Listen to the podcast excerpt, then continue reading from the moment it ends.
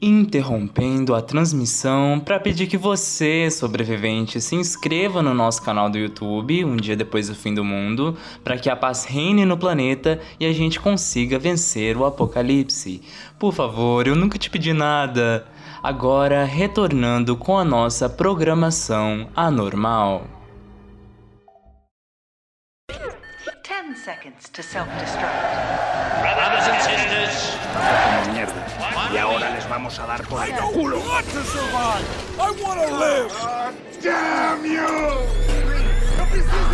El pánico es global. Silent Breed is people!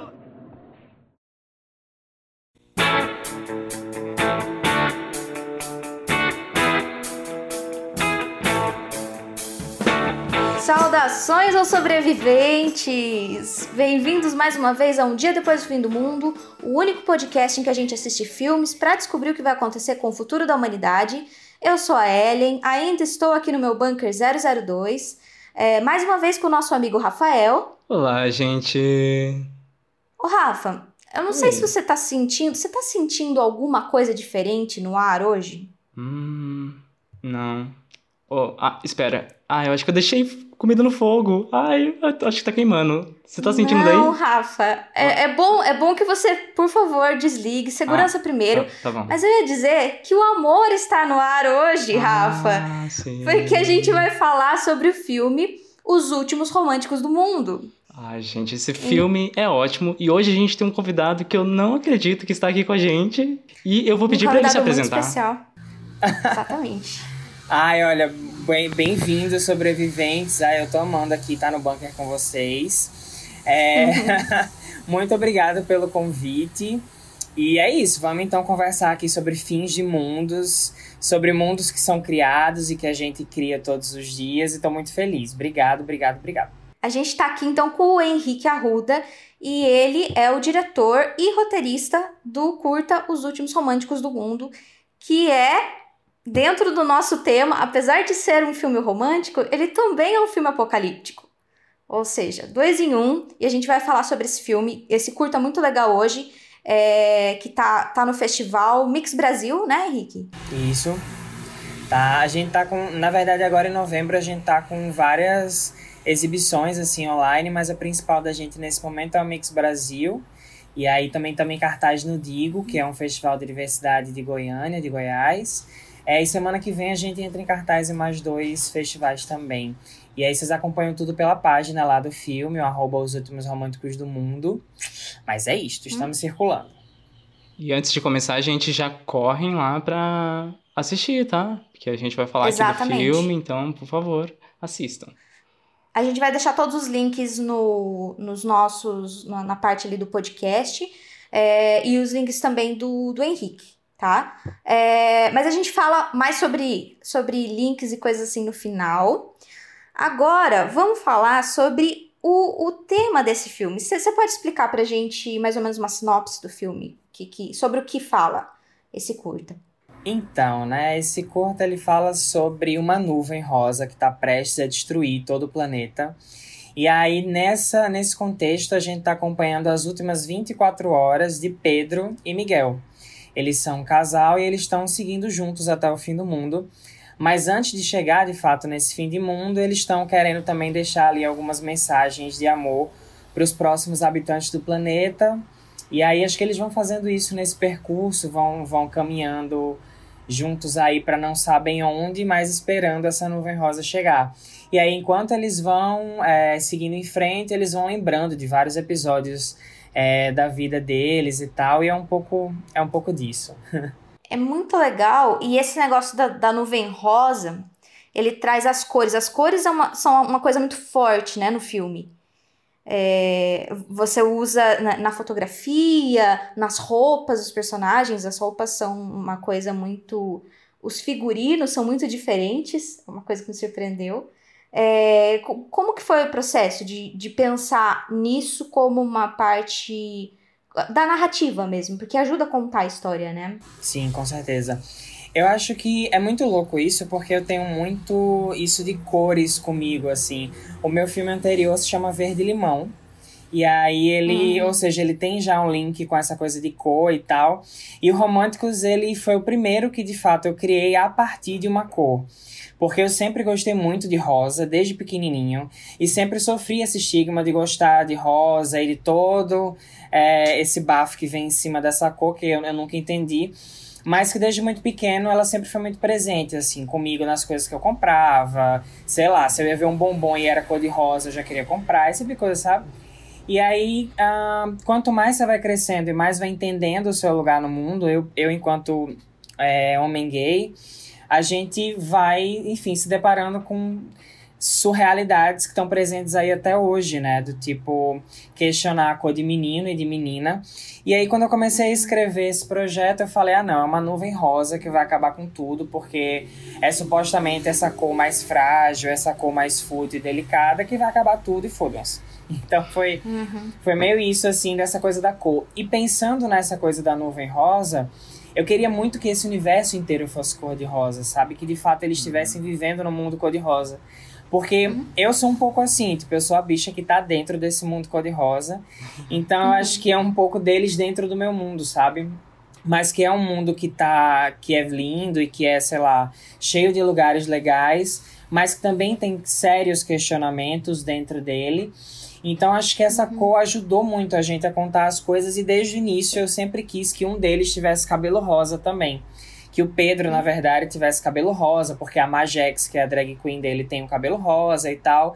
Então, para mim, sempre linkou muito isso, né? Tanto que no final do filme ele fala assim, é, parece o teu cabelo, enfim, eles estão ali é, falando sobre a chegada da nuvem, e aí ele fala, ah, parece teu cabelo, então é porque de fato o cabelo dele é cor de rosa e, e, e tá aparecendo ali, enfim. Uh, e aí foi muito isso, assim, a gente sempre usou a cor pro, pro bem ou pro mal, assim, tipo, ah, esse tom de rosa vai para cá, esse tom de rosa uhum. vai fazer isso. E aí na pós isso ganhou uma nona potência porque a gente abusou de filtros cor-de-rosa, de efeitos cor-de-rosa, ou de acentuar mesmo, de puxar um rosa que era mais clarinho, vamos quase deixar roxo, enfim. Era muito essa paleta, assim, a gente sempre quando ia pensar num novo elemento, a a galera sempre corria para achar uma coisa rosa. E quando não achava uma coisa rosa, aí a gente dizia, não, então vamos para cá, vamos pro roxo, vamos pro prata, que também linka com essa coisa de futuro e tal. Mas a, a cor era sempre muito, é, é sempre muito importante nas minhas narrativas, de uma forma geral. E de figurino, que você comentou, né, é muito isso. Isso foi uma loucura, porque é, o filme ele é em 2050, mas ele bebe dos anos 80 e, e, e ao mesmo Muito tempo homenageia os anos 90.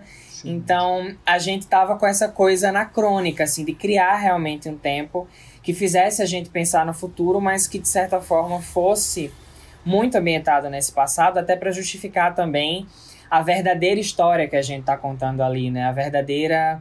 O fio de. O que de fato a gente vai descobrir no final do filme ali. É, então a gente meio que ambienta a história muito nesse ambiente antigo e as referências são muito dela. Assim. A, a, inicialmente, é, a, a roupa da Majex era baseada no corselet da Madonna, que ela usa na, na turnê Isso. dela, o do Jean Paul Gaultier e tal, que é aquele rosa, inclusive champanhe e tal que é esse figurino uhum. dela. E aí era muito caro de fazer, enfim, a gente foi adaptando a ideia. e aí depois a, a, Lady Gaga acabou entrando na história, porque é minha mãe, assim, Gaga é minha mãe, é Deus e ah, tudo. Olha, gente, outro Exato. Little Monster aqui, viu? Ai, sim! rau, rau. Enfim. E aí a Lady Gaga acabou entrando na história e ela tem vários sutiãs que ela usa ao longo da carreira dela que explode fogo também e tal. E aí a gente sim. levou isso pra Majex, depois levou pro final do filme. Então, eu acho que o figurino também é, foi peça fundamental, assim, pra gente criar realmente essa, essas pessoas que são muito fortes no filme, né? O, o tempo inteiro é Pedro e Miguel e, e, e, essa relação deles e tal, é o carro. Então, acho que, que é bem por aí. É, tem as referências, né? Você hum. usa essas, é, os figurinos e tal, porque tem referências a divas pop, até a sessão da tarde, gente, o que é muito Sim. divertido. Porque tem uma música. Como é que você conseguiu usar essa música? Ele você só usou e como tá em festivais não tem problema. causa de direitos autorais. É uma coisa que a gente se preocupa bastante, né? Isso, é de Bonnie Tyler, né, que você fala? Sim, sim. Sim. A Bonnie Tyler, eu quero mandar um beijo enorme pra ela, minha amiga. Passou um WhatsApp Ah. liberando. Mentira, gente. Não, eu, eu usei, espero que ela veja e ache legal, assim. E saiba que é de um filme sem grana, de uma bicha nordestina que quis usar o rolé. Mas não, assim, de fato. É, essa- uso justo. É um uso justo, é uma troca. Tô te, tô te divulgando aqui, não, mas assim, Deus me defenda. Coitada de, Bonnie, coitada de mim quando a Bonnie Tyler vê. Assim, eu acho que essa questão é muito. Realmente é muito punk. Todos os meus filmes anteriores, o primeiro tem a trilha sonora inteira original. O segundo, eu fui buscando insights de Creative Commons, né, que a gente tem na internet. Tem o, o YouTube Audio Library, tem, enfim, Free Sound. Tem algumas coisas que a gente pode ir pegando, coisas que estão free na internet. É, e acho que o Românticos tem, tem uma junção dos dois, assim. Eu sempre busco nesses lugares para fazer sons aleatórios e tal. Todos aqueles efeitos sonoros que estão no filme surgiram desses lugares, assim. De lugares free royalty para uso. Inclusive de, de entrar em contato mesmo e tal. Inclusive, a música tema do filme, que tá na trilha, que tá no trailer, e que a, a gente usa em alguns momentos do filme, ela, eu amei essa, eu tava ouvindo o Spotify em várias playlists, e aí achei um cara incrível chamado Abobo, que ele é da Itália, e ele tem todo o trabalho dele baseado também em synths dos anos 80 e tal. Aí eu mandei um e-mail, tipo assim, pelo amor de Deus, eu amei sua música, não tenho dinheiro, me ajuda e tal, né? E ele super liberou a utilização da trilha, foi um maravilhoso, assim. Então, assim, acho que vai muito Legal. também de, de você. Eu, eu passei vários e-mails Românticos, assim, pra galera, pra, pra liberar música. E em, uma- em um determinado momento, inclusive, eu quase liberava também uma música da Xuxa pra gente usar. Porque a Xuxa é uma referência enorme desse filme, mas aí não, não rolou 100%. Então a gente não conseguiu. Então, assim, eu me preocupo muito com essa questão. Mas também entendo que se eu me prender demais, as coisas, sei lá, sabe? Enfim, essa, é- aí eu- a gente usou da Bonnie Tyler sabendo que, que, enfim, que tá aí, né? Pra Bonnie ver e dizer, pode usar, bicho, eu amei e tal. Mas é, é uma, é uma preocupação que a gente guarda para um futuro, assim. Por enquanto a gente tá em 2050 e tá rolando. Mas acho que a música é muito importante pra mim, assim, pra contar as histórias. Acho que todos os meus filmes são extremamente musicais. E o Românticos é meio que o, o auge, assim, porque a gente parte do. Tem a performance da Majex, depois eles entram num videoclipe. E aí acho que resgata muito essa coisa da MTV, né? Eu cresci com a MTV. É, cresci assistindo o Disque MTV, particularmente. É, era mais dos anos 2000 e tal. Meu sonho era ser VJ da MTV. E aí não rolou. E aí eu acho que eu, eu sempre tenho esse lugar muito querido, assim, da MTV. da- de, de consumir muito videoclipe. Porque eu cresci, tipo, consumindo muito videoclipe mesmo, assim. E acho que isso fica impresso também no romântico, seja pelo próprio videoclipe que tem no meio do filme, ou seja pela referência telefone de Lady Gaga e Beyoncé, que pra mim, obra-prima, audiovisual. É. Mas acho que é isso, Muito assim, é, é entupido de referência e acho que é, é isso, assim, em termos musicais, acho que a gente tem que se preocupar, mas também tem que, acho que tem, tem umas certas concessões, assim, eu já vi tantas cenas incríveis em curtas-metragens brasileiros que a galera utiliza músicas que claramente, sabe, mas que, porra, assim, eu já vi, tem, tem um exemplo claro de BR3, que é um filme que eu amo, um curta-metragem que eu amo, que utiliza uma música da Beyoncé, por exemplo, em uma das cenas, e a cena é fantástica. Eu tenho certeza que se Beyoncé assistir, ela vai deixar, sabe, rolê? Então acho que, assim, é, é a gente também não se podar 100%, mas, mas é claro que, enfim, ficar atento com essa questão. Hum.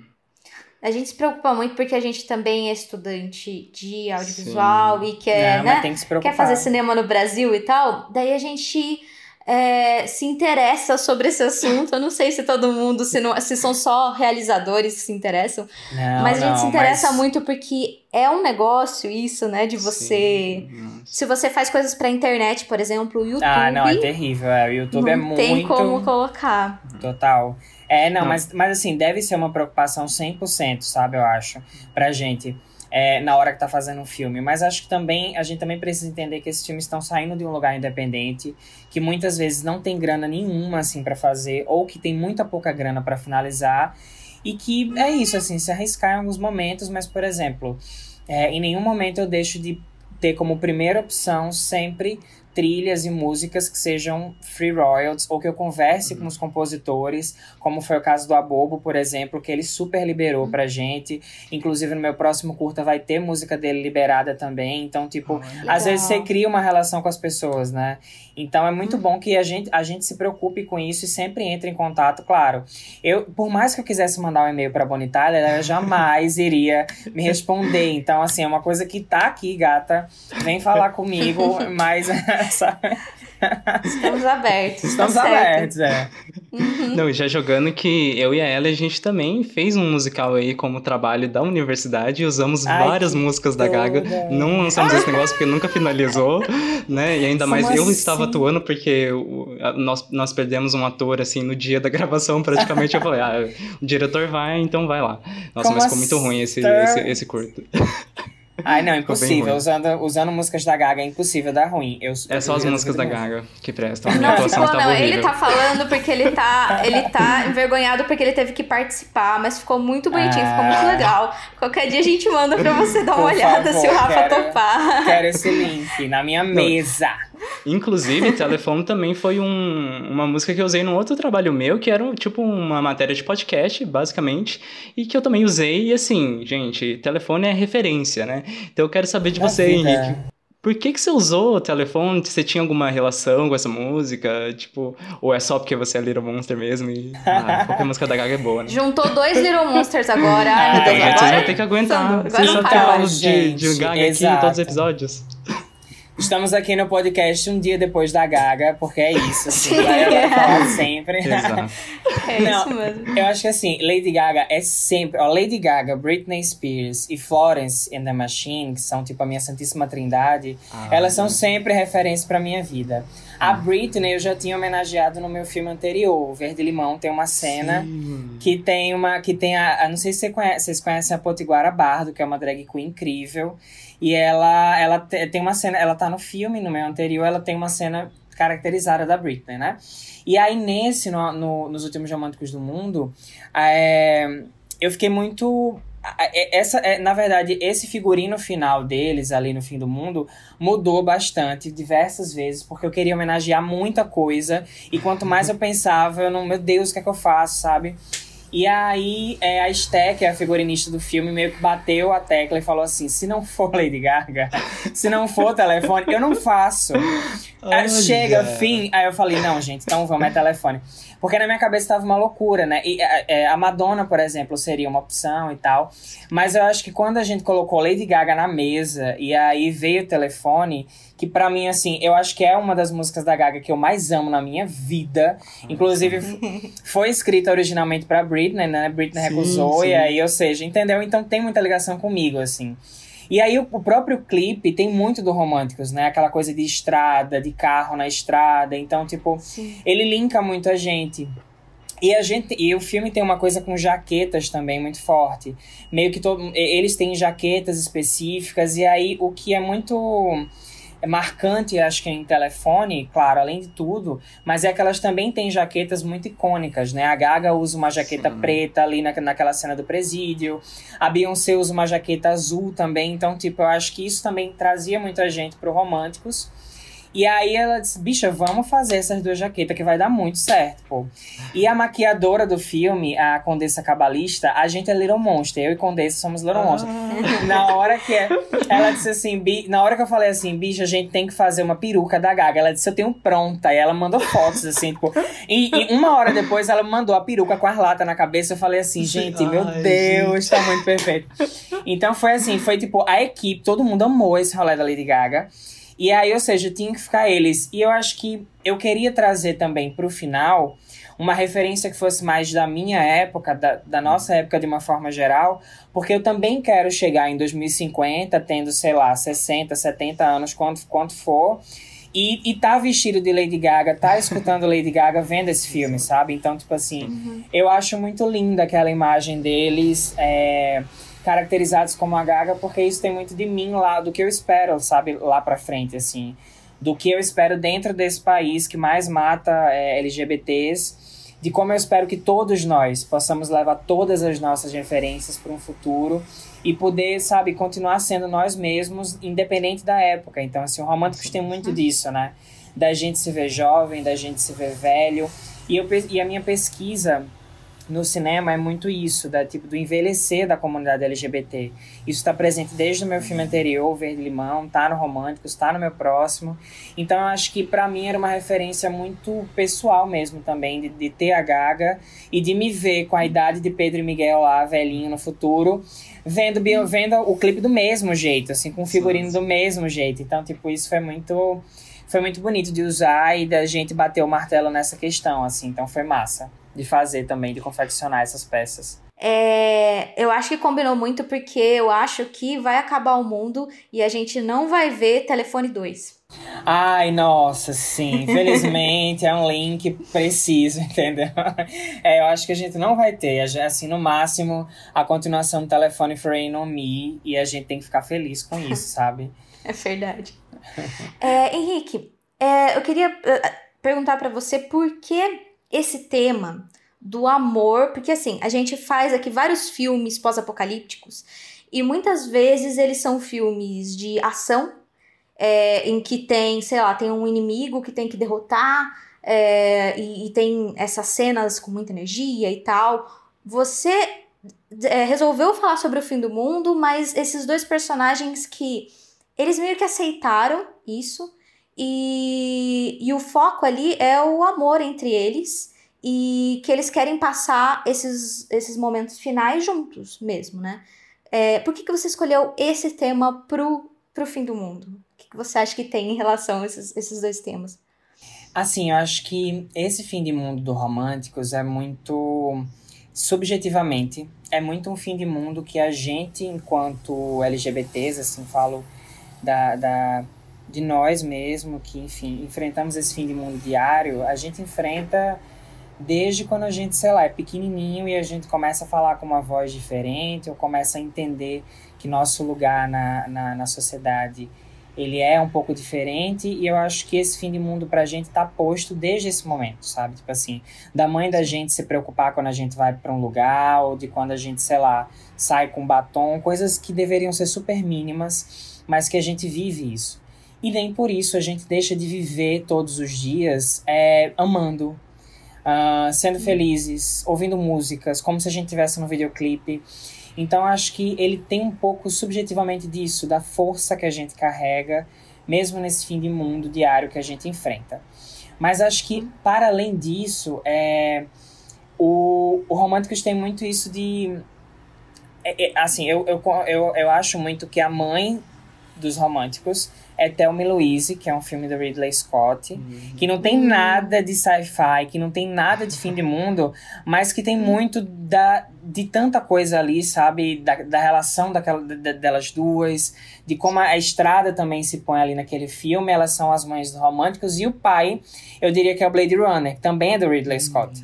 Ah, a gente fez aqui, hein, gente? ah, é, é, não, esse filme é incrível. Eles dois, assim, foram muito base para muita coisa, mas é claro que. Hum com orçamento nenhum, como a gente. Assim, ó, nenhum não, mas com muito pouco orçamento. O Blade Runner foi ficando assim, sabe? a, a Thelma Louise foi ficando tímida também. Mas eu acho que é muito uma junção desse universo, assim, de tipo. De, de, dessa melancolia que eu acho que tem Blade Runner, assim, que permeia ali o filme inteiro. E que eu queria que também permeasse, de certa forma, os, os românticos, mas é uma visão mais iluminada daquilo, assim.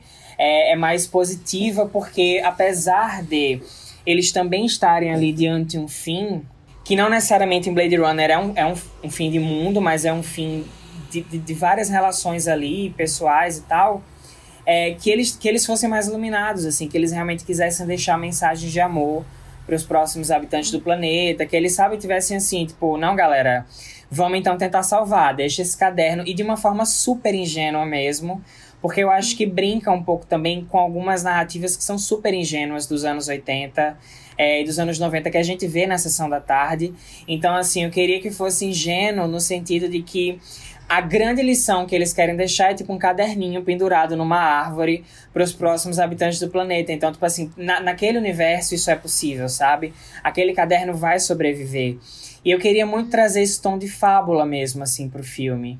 E eu acho que é, é muito isso, assim. É, é muito louco porque o filme ele foi ganhando diversos tons. E o meu irmão, que ele também é roteirista, ele é muito mais o do fim do mundo, o do apocalipse do inimigo, a coisa do tipo, é, do filme, sabe? Enfim, da, da- dessas referências mesmo, mais diretas. E eu já sou essa bicha unicórnio feliz, então foi meio que uma junção dessas dicas que ele ia dando e tal, e a gente foi construindo junto esse universo. Mas eu acho que eu sempre vou levar essa fofura e essa leveza para coisas que eu vejo que são muito duras, assim. E eu acho que a gente já tá enfrentando esse fim de mundo há muito tempo, assim. As eleições de 2018, por exemplo, foram um apocalipse pra gente, assim como tá Sim. sendo. Então eu acho que mesmo assim a gente carrega essa leveza nos dias, sabe? E aí eu acho que assim, é, esse filme agora ele tá dando os primeiros passos para virar um longa-metragem. É, Ei, Então- já- a gente já comemora. É, a gente aprovou, eu aprovei o desenvolvimento do longa, do roteiro, né? Do, só do roteiro, por enquanto é, é, é espacinho. E é engraçado Legal. porque pro roteiro é completamente diferente. O longa ele é completamente diferente, assim. Até então, ele é uma história que também é focada em Pedro e Miguel, mas ele traz um pouco mais exatamente dessa, desse inimigo, dessa resistência, dessa coisa toda que, que tem, enfim, filmes de ação. E o Românticos, ele até começou assim, tipo, nos primeiros tratamentos, é, tinha uma... Existia um inimigo que era um ditador do país, é, que culpava a população romântica pelo fim do mundo. Então isso foi saindo com o passar dos tratamentos, eu fui levando para um outro lugar, porque eu acho que o mais importante para o curta-metragem era focar mesmo a história neles dois. Então, tipo assim, Uhum. nessa jornada pessoal deles dois, sabe? E em outras subjetividades que eu queria contar. E aí eu fui, tipo assim, tirando isso, tirei essa, eh, esse link, tirei uma, é, é, alguma, algumas até algumas texturas mesmo mais sci-fi, do tipo começar o filme com uma mensagem assim muito direta, de um texto que se apaga e tal. Eu fui suavizando, suavizando e realmente criei esse filme apocalíptico mais com a minha cara, assim, tipo, de como eu acho que vai ser o rolê lá pra frente. Ah, mas que tá lindo de qualquer jeito. É, nossa, a gente já tem que te parabenizar, porque tá tudo bonito. A narrativa, pra É. mim, nossa, ela corre muito bem. Essa divisão da sessão da tarde, nossa, eu achei incrível também. Enfim, tudo O perfeito. longa e a trilha ele tá sonora. em desenvolvimento, né? Você falou? É, o longa tá em desenvolvimento, bem em desenvolvimento ainda. Entendi. Eu espero que, assim, é, apesar das mudanças, os personagens não percam essa essa fofura mesmo, como você falou, porque eu gosto muito dessa. Eu não sei, eu acho que os personagens hoje, todos eles têm que ser anti-heróis, sabe? Ah, sim. Esse sim, negócio de tem que fazer coisas horríveis e você fica assim, eu não sei, tem me incomodado um pouco. De, de você, de você, tipo assim, tudo bem, é a complexidade dos personagens, mas eu gostei tanto desse. deles serem realmente. Eles são realmente românticos. O, o nome tá, tá certinho, eles são realmente fofos um com o outro e românticos. É, e no final, o que aconteceu é que no final eu chorei. Dessa vez a gente não vai, não vai falar o final. Porque é um curta, né? Então é. Como ele é curtinho, acho que é mais certo o pessoal assistir. É, mas, enfim, me fez chorar ao final quando nem, nem percebi. Quando percebi, eu já tava chorando. É, e eu, mas eu gosto muito desses. Eu gostei muito deles, dos personagens. Eles me conquistaram sem eu perceber, assim. E é um curta, né? E é- é- foi rápido isso. Essa conquista foi rápida. Mas que legal que, que tá fazendo, que tá virando longa. Nossa, que dê muito certo, cara. Dê muito certo. Torcendo, Poxa. eles têm uma torcida. Eu super, eu super espero também. E fico muito feliz com esse tipo de feedback, assim, tipo, da galera dizer que amou os personagens, assim, porque eles vivem comigo há tantos anos aqui dentro, tipo, pra, pro curta sair foram cinco anos. Assim, levando vários nãos em editais, é, enfim, esperando a hora certa pra ele, pra ele se tornar real. E o tempo inteiro era eu dialogando com Pedro, com Miguel, com o Cindivina aqui dentro. Então, tipo assim, eu tenho um carinho por esses personagens. E eu faço questão de falar os, nome, os nomes deles, assim, porque eles são muito importantes pra mim, assim. Assim, Divina, Leila, o Pedro, Miguel.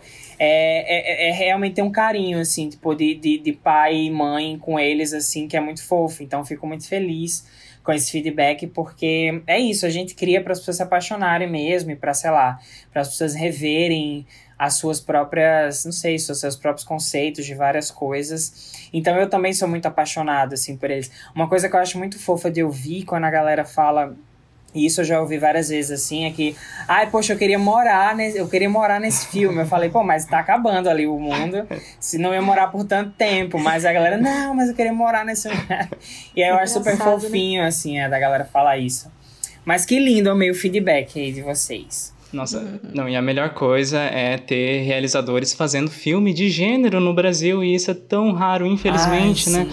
Nossa, é uma coisa Exatamente. tão complicada aqui no nosso, no nosso contexto, né, brasileiro, mas é, de onde surgiu esse, esse gosto pelo pós-apocalipse? Você tem algumas referências de filmes? Você já citou algumas Ficção aqui? científica. ficção científica, o terror mesmo, é, enfim, musical, porque você usou musical também, né? Tem, você tem recomendações aí de filmes de gênero, principalmente brasileiros, se você conhece algum? Gente, então, quando me fazem esse tipo de pergunta, eu juro a você que minha cabeça trava, assim, tipo, ai, recomenda. é tipo assim, é o Procurando Nemo, que eles fazem assim, ai, conta uma piada, que é o peixe palhaço. Gente, juro, é igual, minha cabeça trava, assim. Mas assim, Eu eu acho que o Românticos, ele é uma. Ele é um caldeirão, assim, de coisas que. É isso, eu falei agora do Runner, falei do Tom Luiz, mas acho que tem muito também. É, da Xuxa ali dentro, assim, tipo, eu me lembro que Super Xuxa contra o Baixo Astral, e minhas referências são essas, assim, gente. Não vem, fala, não vem achando que eu vou falar aqui de, enfim, de Godard, não é, não é o caso. Amo Não, a Godard. gente, aqui a gente. Eu não gosto de, de Godard, não. Mas Eu assim, não. eu acho, eu acho que nada contra, mas assim, as minhas referências para pro romântico especificamente, para criar essa sci-fi, vieram muito desse lugar, veio muito desses lugares assim, de tipo Super Xuxa contra o Baixo Astral, acho que foi uma grande referência, inclusive para figurino, para algumas coisas que inclusive foram cortadas assim, mas que tipo que a gente, sei lá, chegou a gravar e tal. A Lagoa Azul, que não tem nada de sci-fi, meu Deus do céu, mas tipo assim, tem desse Exatamente. clima dos anos 80, tem dessa. Porque tinha um lance maior até com essa cachoeira e tal, que aparece bem pouquinho no curto, mas que tinha uma importância muito maior nos primeiros tratamentos. É, uma coisa. É, Matheus, que é meu irmão e que divide comigo muito desse crédito criativo, ele é muito mais desse tipo de referência, né? E aí a gente assistiu junto milhares de coisas. É, do tipo Streets of Fire também, que é um filme que não tem nada de sci-fi, mas é bem 80 e ele é bem, desse, é, enfim, desse rolê de gênero, né? Que é essa pesquisa que eu, que eu ando fazendo. É, eu acho que tem um pouco dessa coisa das jaquetas e dos cabelos, de, de realmente, assim, signos que eu pego também do The Lost Boys, que é um filme de vampiro, sim. enfim, também dos anos 80 e tal. São algumas dessas referências, assim, de, de, de que, que constroem o filme, né? De alguma forma. É, que mais que eu posso falar? Tem muita coisa de videoclipe também, sei lá, que sai. Mas eu acho que gênero é uma paixão, assim, que eu tenho, particularmente de estudar gêneros legal. e poder fazer filmes de gênero, assim. O meu próximo projeto, ele também é um sci-fi, que é, tipo, baseado em Barbarella. É, ele tem uma Uhum. outra pegada mais, assim... Ele, ele é como se fosse um sci-fi dos anos 60. E aí a gente usa, tipo... Acho que Barbarella é a principal ali, mas tem muito do, do Flash Gordon... E até dos Power Rangers também faz um link, assim, com os Power Rangers, que é meio que É tosco, Love. É bem estúpido love, meu Deus, ó, tá vendo? Me entendem. Mas acho que é muito isso, assim, de tipo. é, de- dessa sci-fi barata, que eu gosto muito, sabe, também. E, e que é possível, assim, pra gente fazer. Porque no Românticos a gente, tipo assim. A roupa da Magex era tipo duas cuscuzeiras, assim, que faziam o, o peito, sabe? É muito esse lugar, assim, tipo, gente, é, é muito esse lugar. Esse, esse meu próximo, ele é tipo assim, nave espacial feita de papelão, então, tipo, é, é desse sci-fi barato mesmo que eu acho que, que rola coisa. Mas eu acho muito incrível isso de você apostar no gênero, sabe?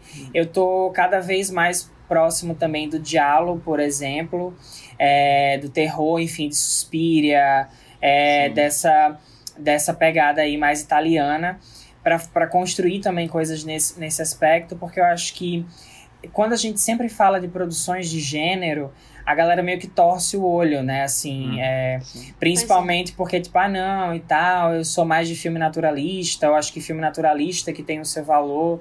que tem valor, e eu acho que não é bem assim. Tipo, a gente acabou de ver, por exemplo, o próprio Bacurau, do Kleber Mendonça, que aposta bastante ali em vários gêneros, misturando com a pegada dele. E como isso é bem aceito, né? Eu acho que, enfim, ele fez de uma forma incrível e que eu acho que foi tão bem aceito que eu acho que até abre margem pra gente dialogar cada vez mais sobre cinema de gênero, porque existe uma riqueza absurda de você criar um filme de comédia, existe uma riqueza absurda de você fazer um filme de terror, e assim como existe uma riqueza absurda, por exemplo, de você fazer um sci-fi no meio do Nordeste, enfim, que se passe em 2050 e que esteja cantando brega dentro desse sci-fi. Tipo assim, eu, eu, eu sou completamente apaixonado por essa desconstrução, assim, da gente pegar o gênero e trazer pra gente, sabe? Então, para mim, era muito importante, por exemplo, ter um brega ali é, é, nesse universo de 2050 que flerta com tanta coisa. Porque eu acho que é isso, assim, a gente também precisa desconstruir todos esses gêneros e, e, e, e fazer nossas narrativas dentro deles, assim. Eu sou apaixonado por cinema de gênero, não me vejo mais... É, fazendo obras que de, de alguma forma não flerte com alguns deles, sabe? O Verde Limão tinha um flertezinho, assim, com a coisa do fantástico, é, do surrealista, assim. E acho que o Românticos é, se jogou com os peitos na porta do sci-fi mesmo, assim, tipo, e é uma pegada que eu adoro e tal. Mas acho que é isso, acho que a gente precisa sim discutir cada vez mais isso, então que massa o podcast de vocês para sempre estar tá debatendo. Uhum. Debatam cada vez mais, inclusive curtas metragens também, porque é muito foda pra gente, assim, é curta eu acho que sofre ainda mais do que longa nesse aspecto, porque as pessoas sempre querem falar de longas, assim. Mas muito Sim. poucos querem falar de curta. Então, tipo, para mim, eu acho foda quando espaços como esse se abrem, porque a gente faz um trabalheiro imenso, assim. Inclusive, quando a gente tava gravando o curta do Românticos, todo mundo falava, não é possível, isso é um longa, porque o trabalho que a gente tá tendo para criar isso, trabalho, sabe, tem carro, tem é, estrada, tem tudo. Então, assim, é muito de... E o mercado, pra gente, é muito de curtas, sabe? Hum. Acho que ainda o, o, mercado de longa no Brasil é uma coisa absurdamente difícil ainda. E para poucas pessoas. É. Então, tipo assim, a gente mesmo que é apaixonado por cinema, a gente tá produzindo curta. Então eu defendo super assim os universos dos curtas-metragens, então para mim é muito massa tá fazendo e porque eu acho que existe também uma liberdade muito maior no, no campo dos curtas para a gente continuar experimentando assim como é essa grande experimentação dos românticos, que é muito dos anos 80, 90, sci-fi, tudo junto, e que, e que isso é mais difícil quando a gente chega no longa-metragem, assim, não sei. Mas, mas é isso. É verdade, né, Rafa? Nossa, super. Não, e falando em cultura pop, que tá recheado no seu curta e eu adoro todo. Inclusive, você falou do Brega. Na hora que eu vi Lady Gaga e Brega já me remeteu a Calypso, eu falei, gente, esse filme é meu, não é possível. eu já pensei que eu que tinha dirigido esse filme. Mas ainda por cima, tem a questão da drag queen aí no seu filme, que tá virando um assunto muito mainstream agora, né? Como que você acha que esse assunto está virando tão popular, né? Principalmente, igual você falou, num país tão homofóbico igual o Brasil, né? Ter uma aceitação de, tipo, Pablo Vittar, que hoje em dia é basicamente a drag queen mais seguida aí da, do, das redes sociais, né? Nossa, como é que você vê esse, essa, esse conflito aí de ideias?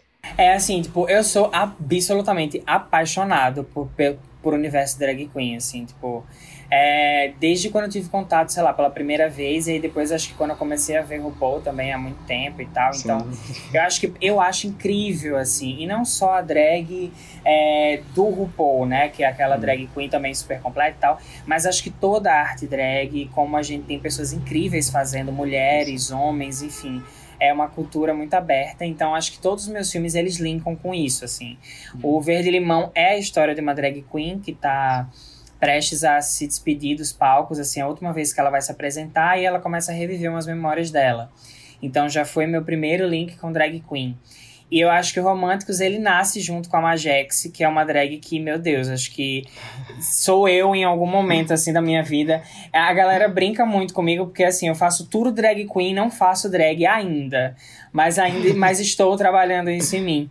Eu acho fantástico assim você criar uma persona e criar uma arte para ela, né? Porque drag queen é um pouco disso. Você cria uma personagem e essa personagem está sempre atrelada a alguma arte, seja você cantar, seja você dançar, seja você desenhar, enfim. Uhum. Ou, ou, o caso da Rita Von Hunt, por exemplo, que é uma drag queen e fala sobre Nós coisas. Amamos Nossa, assim, eu amo a Rita num grau, assim.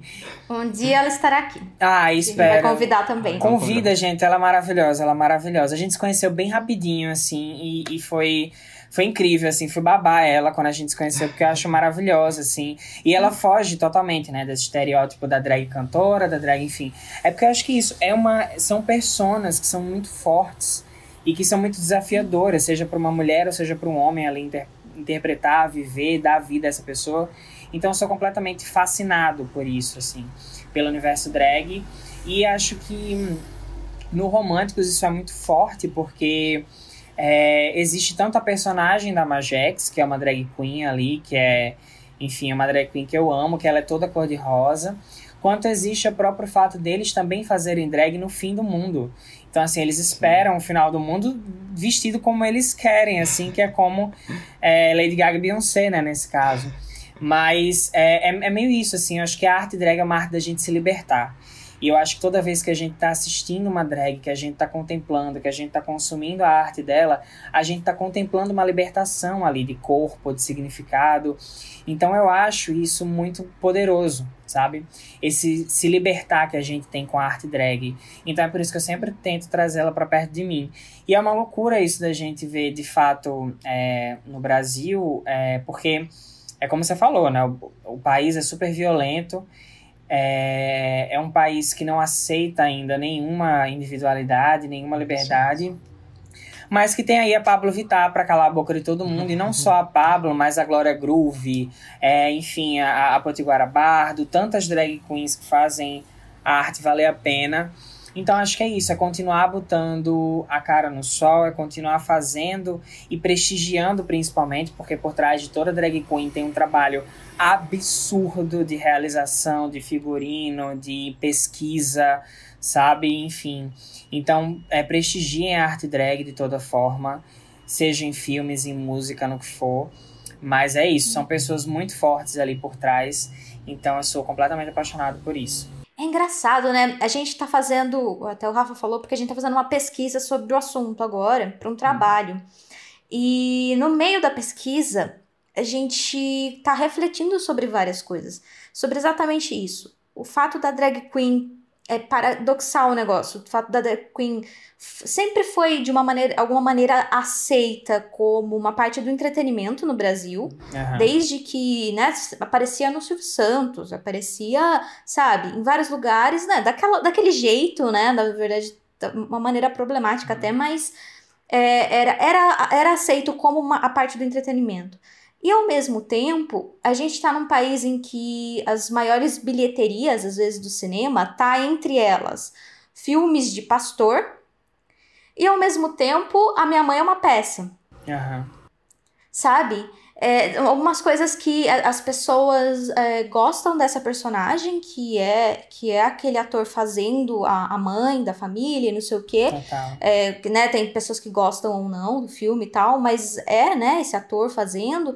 E ao mesmo tempo tem esse símbolo que não, não- enfim, tem há controvérsias, mas a gente sabe que existe uma bancada política super homofóbica que, que domina essa parte e é justamente, para mim, simbolizada por essa parte no cinema, né? Então, enfim. É- é- a gente não chegou ainda em conclusões, mas a gente tá no meio dessa pesquisa, sabe? Desse país paradoxal que a gente vive. Nossa, paradoxal em muitos sentidos, assim, mas que bom vocês estão fazendo essa pesquisa. Eu acho que, tipo, dessa linha do tempo aí que você armou, né, que é que foi super massa, eu acho que uma coisa importante da gente ressaltar também, e principalmente eu falo aqui de Silvio Santos, que era quem abria é, supostamente essas portas, é que eu acho que num passado existia muito lugar de. Ou, ou existiu principalmente com o Silvio Santos, um lugar de ridicularização, assim, das pessoas. Elas estavam ali, mas elas estavam ali para tipo se apresentar, mas sempre eram sujeitas a perguntas completamente horríveis, assim, pós-apresentação, do tipo, ah, você. Enfim, perguntas que a gente não, não precisa refazer. Eu falo isso porque o filme, a, a Leila, a que faz a, a, a personagem da Leila, que é a Raquel Simpson que interpreta, ela é uma, ela, ela é uma mulher trans. e que por muitos anos ela também foi transformista, ela teve no Silvio Santos, inclusive. Eu conheci ela através de um documentário que falava disso, e ela tá absurdamente linda no Silvio Santos, acho que é- deve ser nos anos 80 e alguma coisa. Ela faz uma apresentação linda, e aí no final da apresentação, o Silvio vai conversar com ela, e aí ela é sujeita completamente a essas perguntas assim surreais que, enfim, a gente não desculpa, mas a gente consegue compreender que fazia parte de uma época muito diferente. É, Mas assim, a gente não pode mais aceitar, sabe, que esse tipo de coisa continue. Então, assim, eu acho que o grande, o grande diferencial hoje em dia, com todas as discussões que a gente está tendo, graças a todos nós, é que pela primeira vez na- é, não é ridicularizar, é chegar. E elas é que estão dizendo: a gente produz, a gente é can somos cantoras, somos atrizes, somos é, de verdade profissionais que estão aqui para, tipo, de fato, é, serem vistas como cantoras. Eu acho que até, por exemplo, a Pablo, no caso, a gente sempre vai voltar para Pablo, porque ela é talvez hoje a maior referência, mas a Pablo é muito mais vista como uma cantora do que como uma drag Sim. queen. Então, tipo assim, eu acho que é esse, assim, sabe? Tá deixando de ser uma coisa de drag music. A Pablo não faz drag music, ela faz música, sabe? Ela é, uma, ela Pop, é a né? maior cantora pop do Brasil, assim. Então, tipo, é isso que eu acho que tá, sabe? É tipo a Rita, assim. A Rita, ela não é uma drag queen. é- é- não, ela é uma socióloga, sabe? Ela, é- ela, tipo, é, ela é uma professora, então, tipo assim, mas é, entende? Eu acho que agora as pessoas estão começando a ver que, que na- o que precisa vir primeiro não é, não é isso, ah, uma drag queen, não, é, é uma profissional ali, é uma, é uma artista, entende? E aí eu acho que o respeito é que está se, se impondo agora é muito mais é, desses significados, então isso é realmente muito louco, é, isso é maravilhoso, mas isso é muito louco quando a gente pensa em Brasil, assim, desse país que é absurdamente retrógrado, desse país que a gente ainda tem mais dois anos de pesadelo desse, Sim. desse, desse governo, enfim. Então é muito foda, assim, sabe? A gente. Uhum. Mas é isso. É, é meio que românticos, né? A gente tá no fim do mundo, mas a gente continua ali espalhando amor e sendo quem somos, independente de onde, de onde a gente esteja, sabe? Esteja o seu destino onde estiver, eu vou buscar a sorte de ser feliz. Acho que é isso o brasileiro que o brasileiro fala, assim, todos os dias. Rafa, manda a nossa pergunta final. Menina, eu tô gente, sentindo que vem uma bomba aí, né? Tipo assim, uma- a pergunta final é tipo, o bunker vai ser explodido, meu Deus. Tcharam! Não, Bah. é, é É tranquilo, é tranquilo, é tranquilo. tranquilo. Pode Já ficar tô, tranquilo. já, já É a pergunta que a gente sempre faz, a gente sempre faz no final de cada episódio, porque a gente quer descobrir o que vai acontecer com o futuro da humanidade. Manda, Rafa. E agora vamos para a pergunta final, que é. Aqui é um efeito sonoro, tá? Ainda não, essa é pergunta só um efeito sonoro, a gente não tá tão louco assim. Mas, né, falar de filme pós-apocalipse dá nisso.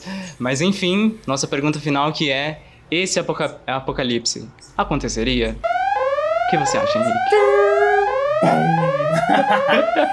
Se ele aconteceria, eu acho que ele. É como, é como eu tava. Vou, vou linkar aqui o início da fala, mas acho que ele já acontece pra gente todos os dias. Assim, essa nuvem rosa já é subjetiva pra gente, sabe? Então acho que ele já acontece, infelizmente, e a gente já enfrenta esse fim de mundo de cabeça erguida, assim. É, então, sim, ele não aconteceria como ele acontece todos os dias, e a gente tá aqui todos os dias para mandar algumas nuvens pra merda e para dizer que a gente é muito mais forte do que, do que tudo isso. Isso aí, tá certo. Gente, eu também concordo muito. Eu quero que uma nuvem rosa venha aqui e que ela seja de algodão e eu vou viver nela pra sempre. Gente, vai ser, vai ser incrível, vai ser incrível. Eu acho melhor do que a nuvem cinza que a gente vê no céu com a poluição o tempo todo. Sim. Eu Então acho. curti muito a ideia da nuvem rosa também, né? sabe? Fumaça rosa. É, a gente fala aqui muito sobre a- as maneiras que o mundo vai acabar. Enfim, talvez, talvez se o mundo tem que acabar, que seja em rosa. Eu gostei Eu disso, acho, gostei eu dessa acho. ideia. Eu gostei também. Vamos todo mundo acabar rosa, né? Gente, e vocês? Qual é a cor da nuvem que você quer que apareça quando o mundo acabar? Você quer verde, azul, é, sei lá, tem, tem várias cores aí. Você pode falar pra gente nas nossas redes sociais, que é, é arroba depois dia no Instagram e no Twitter, barra depois dia no Facebook e um dia depois do fim do mundo no YouTube. A gente vai deixar todo o link do filme e para você votar também no festival Mix Brasil. Ai, por favor, por É, você entra lá e você pode, é rapidinho, a gente votou já, tá? É, e, e daí você, a gente vai deixar os links pra você. Henrique, muito obrigada por ter Muito topado obrigado. participar. Muito obrigada por estar aqui com a gente. Favor. Ah, eu que agradeço. E é isso, né, Rafa? Quer deixar uma mensagem final, suas redes sociais aí? E com certeza eu quero fazer uma pergunta agora pra você. Qual a sua faixa favorita do Cromática? Essa pergunta é crucial. Aí você Eu quer sabia. começar isso agora, quando a gente já se despede, eu acho injustiça. Acho, acho que minha segunda participação aqui é pra falar de cromática, então acho que é isso. Marcadíssimo, então. Ou seja, o álbum todo. O álbum todo. Não, Já gente. entendemos. Não tem como selecionar, mas eu confesso que, assim, em termos de videoclipes, apesar de ter amado a obra completa de 911, eu fico muito com Stupid Love, porque ele é eu, assim, tipo assim, ele é, ele é a cabeça de Henrique funcionando ali. Aquelas roupas toscona, a, a, a gaga de rosa, tipo assim, eu sou apaixonado por Stupid Love. Mas acho que Ah, sou gente, incapaz de dizer qual é a minha favorita de, de, de Chromatica. Gaga, obrigado. Gaga, vou- o próximo eu vou usar uma música sua, tá, gata? Então, Olha, já Isso aviso pra Gaga que tá ouvindo a gente, tá? Gaga, por favor, tá? Inclusive, venha participar aqui do podcast, galera bafo. Opa, Minha exatamente. Fala o telefone. Gente, eu que agradeço de verdade, assim, foi muito feliz, amei falar do filme aqui com vocês, poderia passar horas nesse bunker, achei babadíssimo ele, bafo. e é isso, muito obrigado de verdade, obrigado por dar esse espaço para curtas metragens, para o cinema brasileiro, tô muito feliz.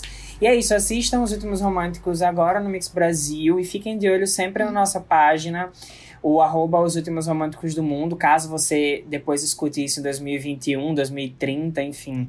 A, a nossa página ainda vai estar lá informando por onde o filme vai caminhar. Então, muito obrigado de verdade pelo convite de vocês. Sucesso na jornada de vocês também. E agora a gente está conectados. Vamos, vamos todos nos conectar para a gente sempre se, se prestigiar. E é isso, um beijo. Legal. Cruz, cruz, tchau, tchau.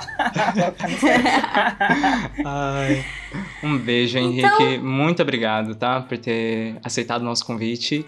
E, enfim, eu acho que eu vou terminar primeiro dessa vez o podcast. Olha, quebrando. Que, A gente tá quebrando estruturas regras aqui, quebrando Ai, muitas regras. Hoje, é exatamente.